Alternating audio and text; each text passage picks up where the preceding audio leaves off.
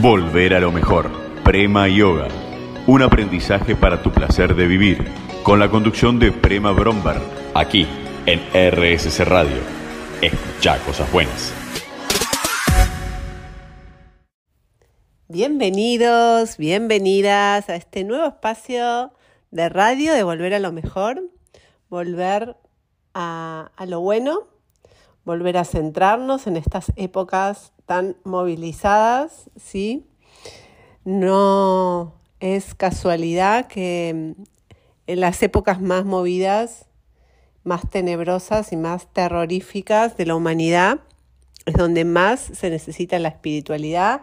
Así que agradezco profundamente a, a RSC Radio escuchar cosas buenas, estar hoy conversando acerca de la espiritualidad, acerca de eh, las Upanishad, que son estos textos sagrados, estos textos desde los cuales nace la poesía, nace la inspiración del yoga y tantas otras disciplinas que, han, se han nutrido de sus saberes. Y de la mano de Juan Mascaro, que les, les he estado narrando, en varias ocasiones, las Upanishad. Hoy elegí la Chandogya Upanishad, que me parece fascinante. Y quiero leerles esta primera eh, frase, que es una pregunta, que es el inicio de esta Upanishad. Así que si estamos atentos y atentas, vamos con ello. Y dice así.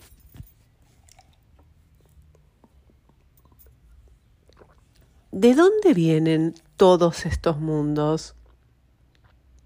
Vienen del espacio. Todos los seres surgen del espacio y al espacio retornan. El espacio es, pues, su origen y el espacio es su punto final. Bueno, qué bárbaro. Nosotros pensamos el espacio exterior como un lugar eh, si bien la humanidad eh, eh, fue accediendo a lo que es el espacio exterior, como tímidamente, todavía es un mundo eh, bastante lejano ¿no? para nosotros en lo cotidiano. sabemos que el hombre llegó a Marte, conocemos las galaxias, el sistema solar, conocemos de los astros, de astronomía, pero todavía como una experiencia propia, es lejana, por lo menos para el común de los mortales, ¿sí? Ahora, lo que es el espacio interno es algo que tenemos que desarrollar, ya es una cualidad que em, no es que nos viene dada con el hecho de nacer, de venir a este mundo, de encarnar, sino es algo que tenemos que ir desarrollando. Y justamente el yoga es una disciplina que nos ayuda a abrir ese espacio interno, animarnos a bucear, vayamos al fondo del mar como también espacio, a bucear en nuestros mundos internos. Bueno, seguimos acá con esta panilla tan hermosa que nos dice así, Prachapati, el creador de todo, yacía en meditación vivificante sobre los mundos de su creación, y de ellos surgieron los tres Vedas, Yacía en meditación y de esto surgieron los tres sonidos, Pur, Puba, Svar, que quiere decir Pub es tierra, Bubas, aire y Svar es cielo. Yacía en meditación y de los tres sonidos surgió el sonido Om. Como todas las hojas provienen de un tronco, así provienen todas las palabras del sonido Om. Om es todo el universo. Om es en verdad el universo entero. Bueno, yacía este sabio, podemos decirle Prajapati, creador del todo, es una encarnación. Nosotros sabemos que Brahma también es una encarnación del Dios creador. Y este sonido de Pur Bhuva Subaha, o Svar, acá como lo nombra, si alguno de ustedes conoce el canto del Gayatri, eh, está basado en estas tres primeras sílabas que dice Om Purvuvasvaha Tat Saviturvarehenyam Pargo Devasya Dhimahi Dio Yonaf Prachodayat y siempre que canto el Gayatri y, me siento conectada con la energía del sol, de la vida, de la fuente, de la creación, en realidad es, por lo menos en lo que a mí respecta, me surge un gran agradecimiento. Yo sé que las teorías de la evolución nos hablan de que el hombre, quizás podemos hablar desde Darwin hasta hoy, la evolución del hombre, del nacimiento, de la teoría de los monos, por supuesto, pero también están otras teorías, ¿sí? si podemos hablar de Adán y Eva y muchas otras, que no es el caso ahora hablar de ellas. Lo importante es que nadie nos habla de cómo realmente existían las cosas antes del ser humano que, que aparezca en este planeta, ¿no? ¿Cómo fue ese inicio? Eh, más allá de que había antes y todas estas cuestiones que la mente lógica y racional siempre quiere conocer e indagar. Bueno, a mí particularmente, y no es que no sea buscadora y no sea curiosa, pero me, me, conecto más con la magia de apreciar lo que está creado y, de entender cómo funciona el universo para desenvolverme bien, para poder eh, estar en armonía con este universo dentro de lo que nos sucede, para sentir que tengo una buena encarnación, que puedo llegar a tener experiencias transformadoras, más que a intentar desde la mente racional, ¿sí? entender la creación. Entonces, Om es en verdad el universo entero y, eh, queridos oyentes, para mí es mucho más significativo meditar y estar conectado con el OM con el canto que realmente eh, siempre intelectualizar eh, las teorías eh, de la creación. Seguimos un poquito más con el Chandogya Upanishad. Sigamos. Nos dice así: Grande es el Gayatri, verso sacratísimo de los Vedas, y aún así, cuanto más grande es la infinidad de Brahman. Un cuarto de su ser es este enorme universo completo. Los otros tres cuartos son su cielo de inmortalidad. Bueno, acá trae el Gayatri y trae a Brahman, el dios de la creación, que era em, en parte lo que les dije que podría ser el sinónimo de Prachapati. Hay una luz que brilla más allá de todas las cosas de la tierra, más allá de todos nosotros, más allá de los cielos, más allá de lo más elevado de entre los cielos elevados. Es la luz que brilla en nuestro corazón. Y acá eh, nos tomamos un paréntesis y es volvemos al espacio del corazón, a cultivar el espacio del corazón como eh, una necesidad de los humanos, como un deber eh, espiritual que tenemos los seres encarnados de hacernos cargo de nuestra vida y que nuestra vida pase por ese espacio, ¿sí? que no pase desapercibido ese espacio. Seguimos. Todo este universo es en verdad Brahman. Él es el principio y el final de la vida de todo. Como tal, ríndele adoración en silencio. Verdaderamente el hombre está hecho de fe. Como su fe es en esta vida, así se vuelve en el más allá. Obre pues con fe y con visión.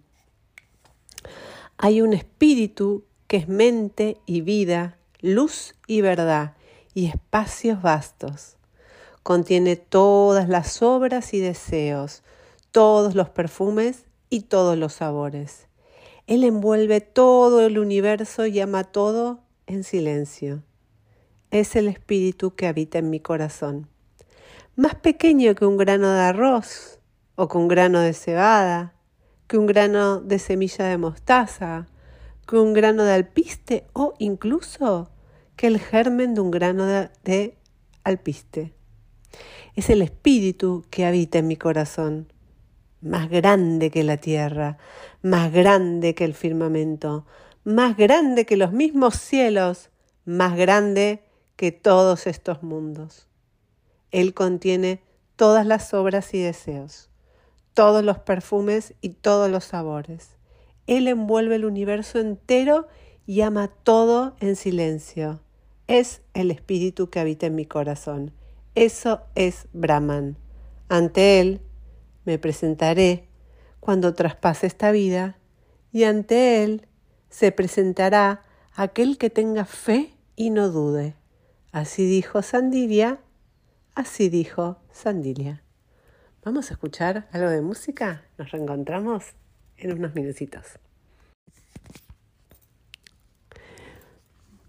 Hoy estamos con la Chandogya Upanishad, que comenzamos en el bloque anterior, porque siento que volver al corazón, volver a conectar con el espacio en estos momentos tan agitados como dije, es la única alternativa de pacificarnos en lugar de ir a tomarnos una pastillita, ¿sí? Entonces, la opción es buscar algo distinto y estos textos que fueron escritos eh, atemporales, ¿sí? la humanidad siempre hubo eh, instancias de, de mucha recesión y dolor, donde el ser humano volvió a sus tinieblas internas, como estamos atravesando en este momento, y, y estos textos vienen a reivindicar el poder del amor. Vamos con la chandoguía, seguimos.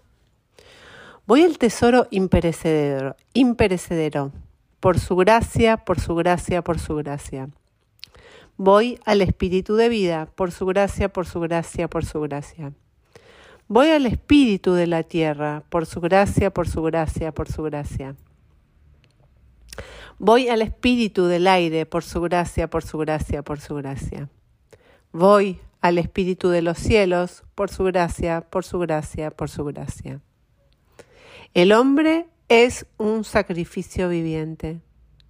Los primeros 24 años de su vida son la ofrenda matutina del vino del Soma, porque el santo Gayatri tiene 24 sonidos y el canto del Gayatri se escucha durante la ofrenda matutina.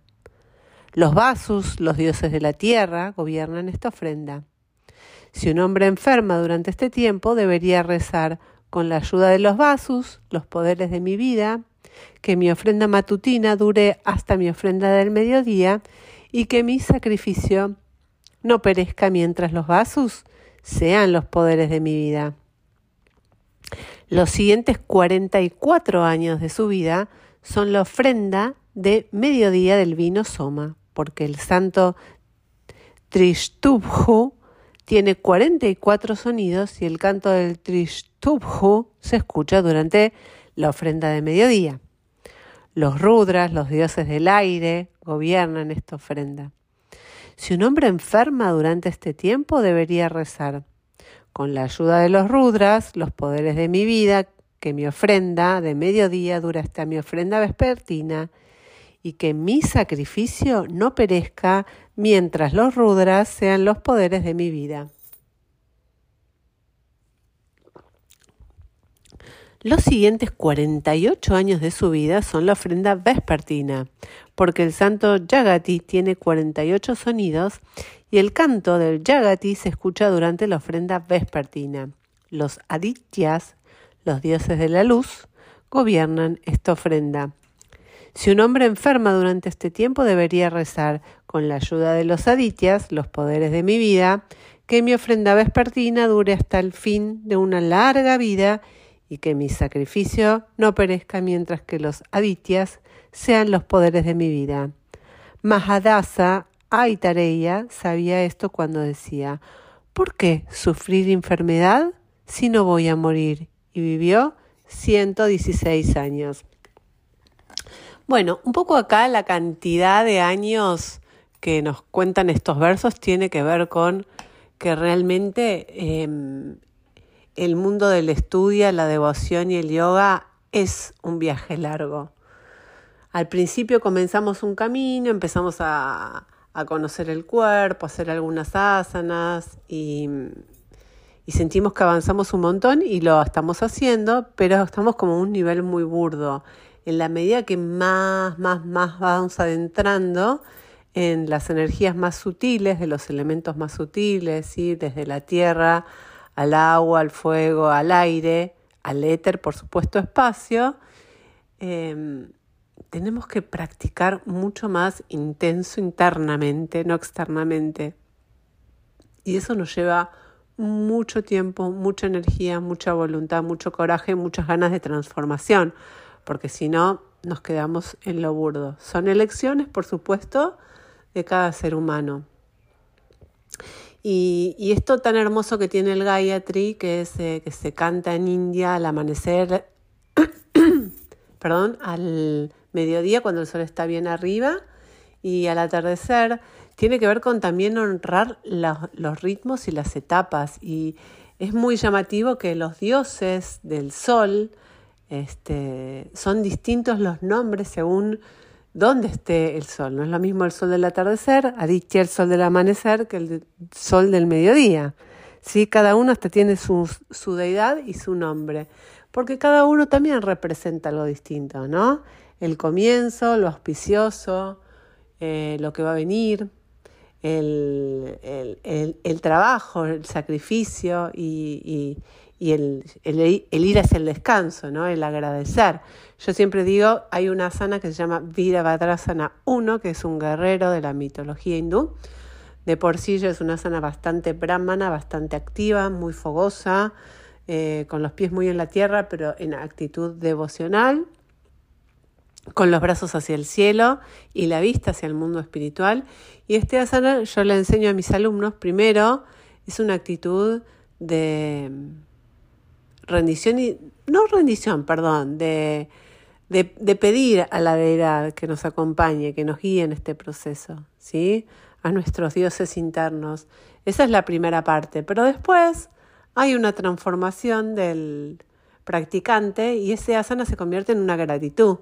Cuando uno ya encarnó, cuando uno ya vivió, cuando uno ya actuó, cuando uno ya conoce el mundo del yoga, entonces esa esa primera aproximación más inocente, eh, sin experiencia, es tamizada a lo largo de las prácticas por una actitud de agradecimiento.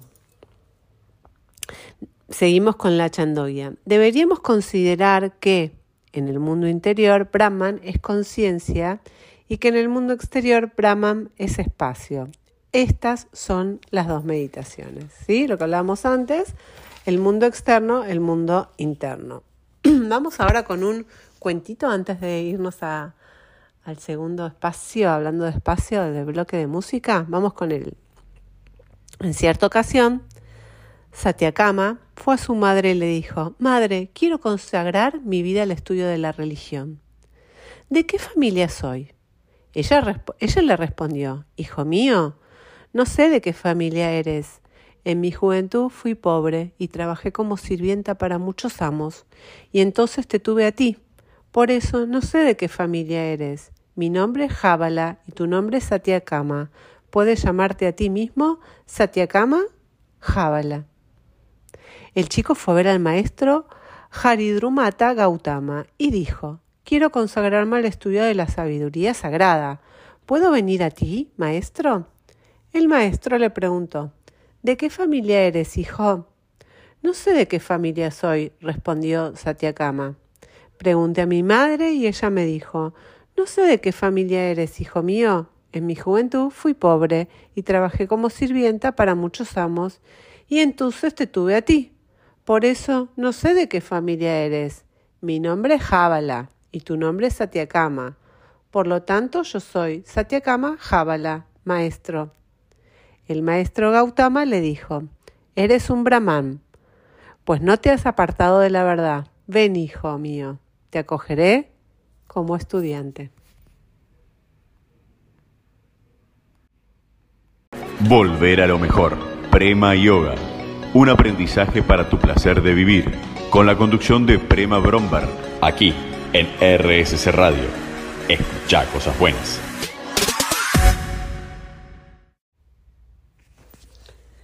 Bueno, es muy interesante el, encuentro del maestro Gautama con Satyakama, porque Satyakama es puro de corazón, ¿no? Él no tiene este lugar de querer esconder, que él viene de una familia pobre o que su madre fue sirvienta. Y, esto habla mucho también de la abolición de las castas, esta, este cuento, porque recuerden, y si no lo saben, para que pongan en, conocimiento, que en India todavía funciona muy, en forma muy estricta el sistema de castas y lo que pueden estudiar ciertas castas y no. Y las castas bajas, los sudras, están, tienen vedados ciertos accesos a estas sabidurías más sagradas o esotéricas, con lo cual eh, es muy auspicioso la narración de esta Upanishad, donde abre el espacio de las castas a, la humanidad, ¿sí? como que el estudio de lo sagrado no está repartido según el, el estrato social del nacimiento. ¿sí? Bueno, vamos con otro cuento. ¿Qué les parece? Seguimos, por supuesto, ¿no? Con la Chandogya Upanishad. Om. Hubo una vez un chico que se llamaba Svetaketu Aruneya. Un día su padre le dijo así: Svetaketu, ve y hazte estudiante de la sabiduría sagrada. No hay nadie en nuestra familia que no haya estudiado los sagrados Vedas y a quien se le pueda dar el nombre de Brahmin solo por cortesía. El chico se marchó a la edad de 12 años y habiendo aprendido los Vedas, volvió a casa a los 24 muy orgulloso de su aprendizaje y con una elevada opinión de sí mismo. Su padre, observando esto, dijo, Svetaketu, mi pequeño, parece que tienes una elevada opinión de ti mismo. Te crees instruido y te sientes orgulloso por ello. ¿Has preguntado por ese conocimiento mediante el cual se oye lo que no se oye? ¿Se piensa lo que no se piensa? ¿Y se sabe lo que no se sabe? ¿Cuál es ese conocimiento, padre? preguntó Svetaketu.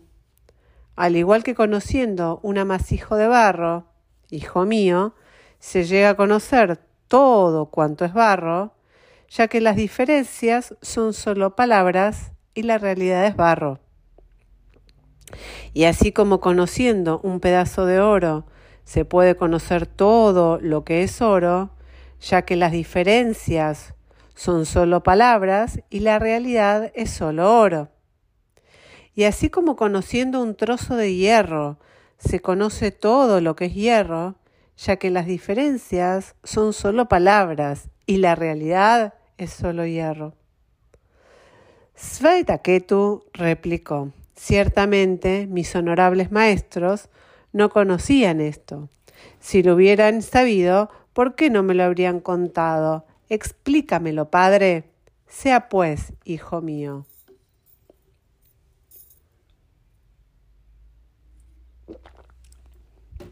Tráeme una fruta de esa higuera gigante.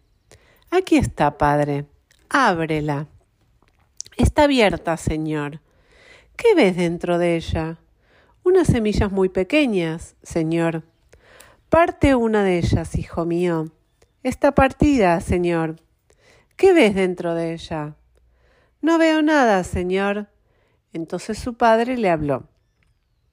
Hijo mío, esta enorme higuera viene en realidad de la verdadera esencia de la semilla que tú no puedes ver.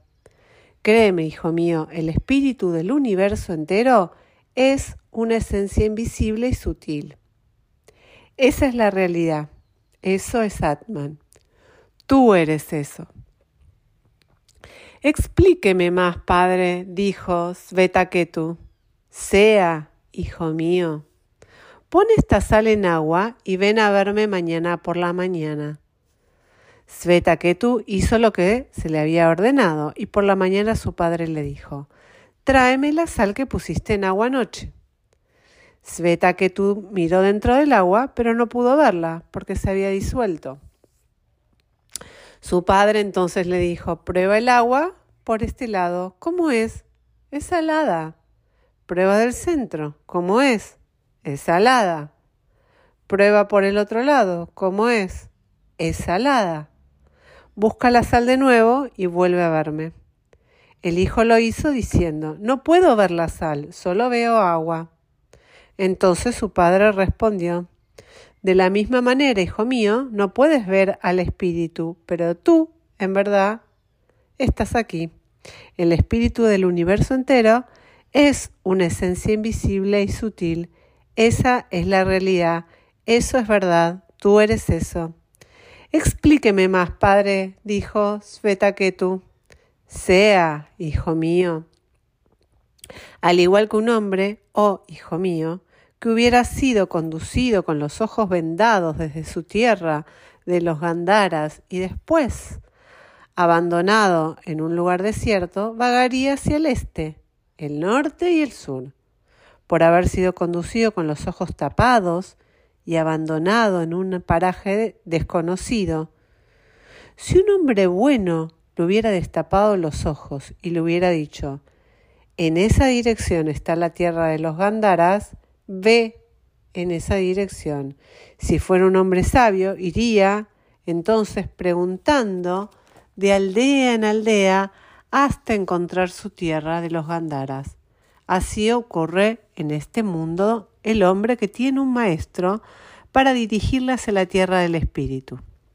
Un hombre así puede decir, vagaré por este mundo hasta alcanzar la liberación, y entonces iré y llegaré a mi hogar.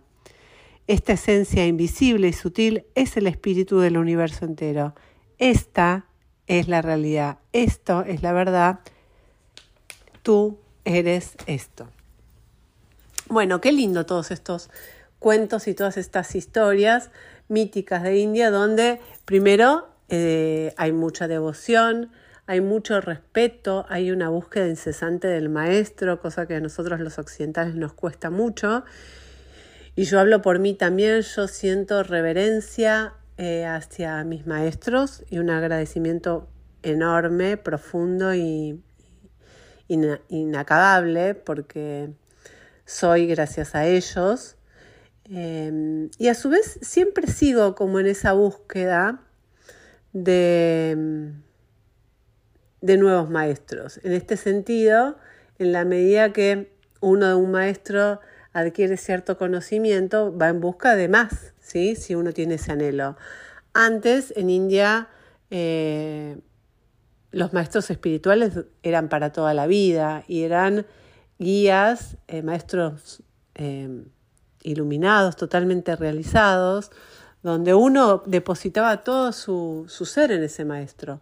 Hoy en día esto es algo que ya no, no se da, por lo menos nosotros desde acá de Occidente estamos muy lejanos a ese paradigma y, y nos es mucho más difícil, ¿no? Y también confiar en un maestro, entregarnos, de verdad, abrir este corazón. Pero bueno, yo también considero que cuando nosotros debemos experimentar, en el momento de la experimentación, donde se pone en juego tantas cosas y nos abrimos y, salen también muchos demonios nuestros, tenemos que tener un maestro que nos guíe. ¿sí? Así que creo que eh, en el camino del yoga, cuanto más profundicemos, volvemos a lo mismo, cuanto más nos convirtamos en esas eh, cantidades de horas eh, y días y años que cada vez son más, como contaba el cuento anterior, vamos a necesitar una guía que nos acompañe. ¿Hay algo más elevado que el pensamiento? La meditación es en verdad más elevada que el pensamiento. La tierra parece descansar en meditación silenciosa y las aguas, las montañas, el cielo y las alturas parecen todos hallarse en meditación. Siempre que un hombre alcanza la grandeza en esta tierra, obtiene recompensa de acuerdo con su meditación. Cuando un hombre pronuncia palabras de verdad, dice palabras de grandeza. Conoce, pues, la naturaleza de la verdad. Cuando un hombre sabe, pues, dice la verdad. Aquel que no sabe, no puede decir la verdad. Conoce, pues, la naturaleza del saber. Cuando un hombre piensa es cuando puede saber. Aquel que no piensa no puede saber, conoce pues la naturaleza del pensamiento. Cuando un hombre tiene fe, piensa. Aquel que no tiene fe no piensa, conoce pues la naturaleza de la fe. Donde hay progreso, uno ve y tiene fe. Donde no hay progreso, no hay fe. Conoce pues la naturaleza del progreso. Donde hay creación, hay progreso. Donde no hay creación, no hay tampoco progreso. Conoce pues la naturaleza de la creación. Donde hay dicha, hay creación. Donde no hay dicha, no hay creación. Conoce pues la naturaleza de la dicha. Donde está el infinito, ahí hay dicha. No hay dicha en lo finito, solo hay dicha en lo infinito. Conoce pues la naturaleza de lo infinito. Donde no se ve, oye o sabe, nada más, ahí se halla el infinito. Donde se ve, oye o conoce algo, ahí se halla lo finito. El infinito es inmortal, pero lo finito es mortal. ¿Dónde descansa el infinito? ¿Sobre su propia grandeza? ¿O quizá ni siquiera sobre su propia grandeza? En este mundo llaman grandeza la posesión de ganado y de caballos, de elefantes y oro, de sirvientes y esposas, tierras y casas. Pero yo a eso no lo llamo grandeza, porque aquí una cosa depende de la otra, mas el infinito está por encima y por debajo, al norte y al sur, al este y al oeste. El infinito es todo el universo. Yo estoy por encima y por debajo, al norte y al sur, al este y al oeste. Yo soy el universo entero. Atman está por encima y por debajo, al norte y al sur, al este y al oeste. Atman es el universo entero. Quien ve... Disculpen. Vamos por un poquito de agua para cerrar esto que amerita que esté muy claro.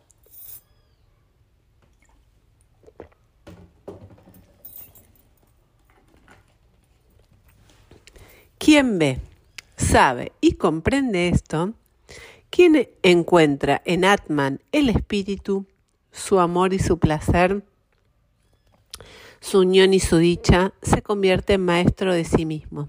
Entonces su libertad es infinita. Pero aquellos que no ven esto se convierten en los sirvientes de otros maestros y no alcanzan su liberación en los mundos pasajeros. Bueno, muy interesante cómo finalizamos hoy esta chandogia. Nos queda un poco más para, para charlar, va a ser para el próximo encuentro, porque no, no llegamos a cerrar la chandogia Upanishad, pero me gustaría reflexionar sobre nuestros maestros, qué, qué poder les damos en nuestras vidas, eh, si los endiosamos o no, o si los vemos como humanos, eh, cómo nos acercamos a ellos, cuán agradecidos somos.